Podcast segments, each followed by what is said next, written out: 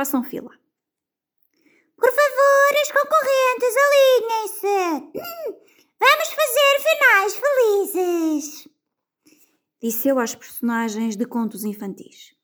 A fada, o dragão, o sapo, bruxos e feiticeiros, monstros vários, príncipes e princesas estavam todos alinhados. Voluntários! O sapo deu imediatamente um passo em frente. Era o que mais gostava de ajudar os outros. Os príncipes nem se mexeram. A infância é muito perigosa, comentou o meu avô ao ver a formatura. Quando a infância acontece nos adultos, que é raro, pode provocar criatividade e a crença na obtenção de felicidade com gestos e atitudes de uma simplicidade obtusa. Sim, concordei. As pessoas que sofrem dessa condição, por vezes, sentem-se bem, alegres, contentes, com um caramelo ou simplesmente por fazerem uma careta.